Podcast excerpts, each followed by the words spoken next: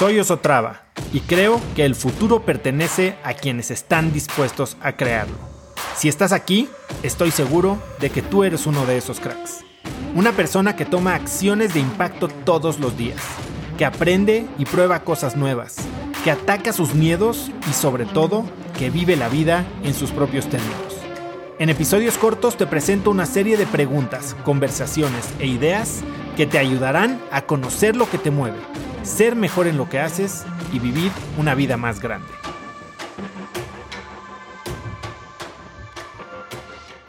Se vale siempre estar buscando tener una preferencia. Yo digo, no, no el apego, no el deseo ese que nos hace sufrir, sino esta preferencia por tener más impacto, por ser más tuve una plática con María Asunción Aramburu y, y, justo hablaba de que ella se define como una, una mountain climber, ¿no? Una escaladora y que ella siempre está viendo cómo mejorar, cómo hacer más, cómo...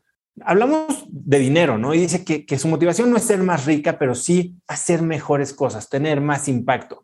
Y justo le preguntaba que para alguien así, ¿en qué momento se vuelve agobiante? ¿En qué momento se vuelve, eh, no sé, hasta hasta una carga, hasta, esta una insatisfacción crónica, estar siempre buscando más. Y creo que lo aterrizamos en que hay que disfrutar la vida, hay que aprovechar y celebrar nuestros triunfos, pero se vale, se vale tener hambre. Y es justo lo mismo que me dijo Marta de Baile cuando hablé con ella hace un año eh, que empezaba la pandemia. Me dijo, yo en estos dos o tres meses que llevamos de pandemia me di cuenta que estoy feliz queriendo más. Y, y no me, ahora que me hicieron frenarme un poco, como que no soy yo. Y entonces está bien querer más, pero no a costa de nuestra satisfacción y de nuestra felicidad y de nuestra tranquilidad del día de hoy, ¿no?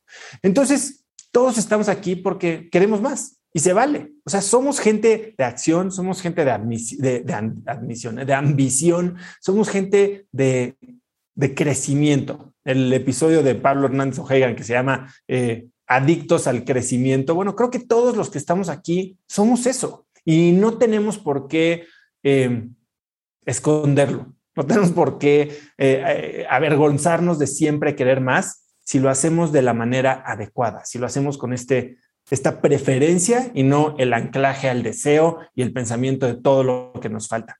Entonces, el mes pasado hablamos de reconocer, hablamos de, de conciencia, que para mí reconocer es eso, es, es conciencia, es saber. No se puede aprender algo que crees que ya sabes. Cuando en doble A hablan de los 12 pasos, que no sé si alguno de ustedes alguna vez haya estado eh, en una sesión de doble A o haya leído alguna de su literatura, bueno, pues básicamente el primero de los 12 pasos es aceptar y te lo hablan en procesos de, duelo, te lo hablan en procesos de recuperación de, adicciones. y, creo que en procesos de cambio de mentalidad aceptar, reconocer es lo primero que hay que hacer. Necesitamos quitarnos la venda de los ojos y necesitamos entender que hay ciertas cosas que no están como podrían estar. Y es en ese momento que podemos empezar a tomar acción. A ver, para mí, aceptar podría parecer resignarse, ¿no? Y, yo pienso en aceptar más como en el, en el contexto de, de tener conciencia. Se habla mucho en la meditación ¿Cómo, se traduce mindfulness? Pues mindfulness es conciencia plena, es conciencia de qué es lo que estás pensando, es conciencia de qué es lo que está pasando con tu cuerpo, es conciencia de qué es lo que estás viendo, qué está pasando a tu alrededor. Y, y cuando nos damos cuenta de que existe, cuando tenemos esa conciencia de que existe una creencia y que esta creencia está teniendo, pues, querrámoslo o no, un costo en nuestra vida, entonces es que podemos tomar decisiones, es que podemos definir en esta Y en el camino, porque cuando tenemos conciencia se genera una Y, podemos aceptar y resignarnos a vivir la vida que estamos viviendo a partir de esas creencias, que estamos condicionados a vivir a partir de esas creencias, o tomar el nuevo camino que se abre. Conecta conmigo en Instagram como arroba osotrava y dime qué te pareció este episodio.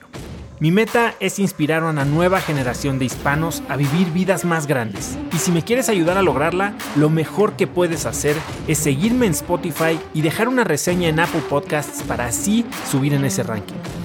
En tu reseña cuéntame de qué temas, categorías o personas te gustaría aprender y me aseguraré de leerlas para darte el contenido que quieres. Y no olvides unirte a mi comunidad de cracks en cracksnetwork.com. Es gratis y conectarás con más gente en el mismo camino de crecimiento que tú. Eso es todo por hoy. Yo soy Oso Traba y espero que tengas un día de cracks.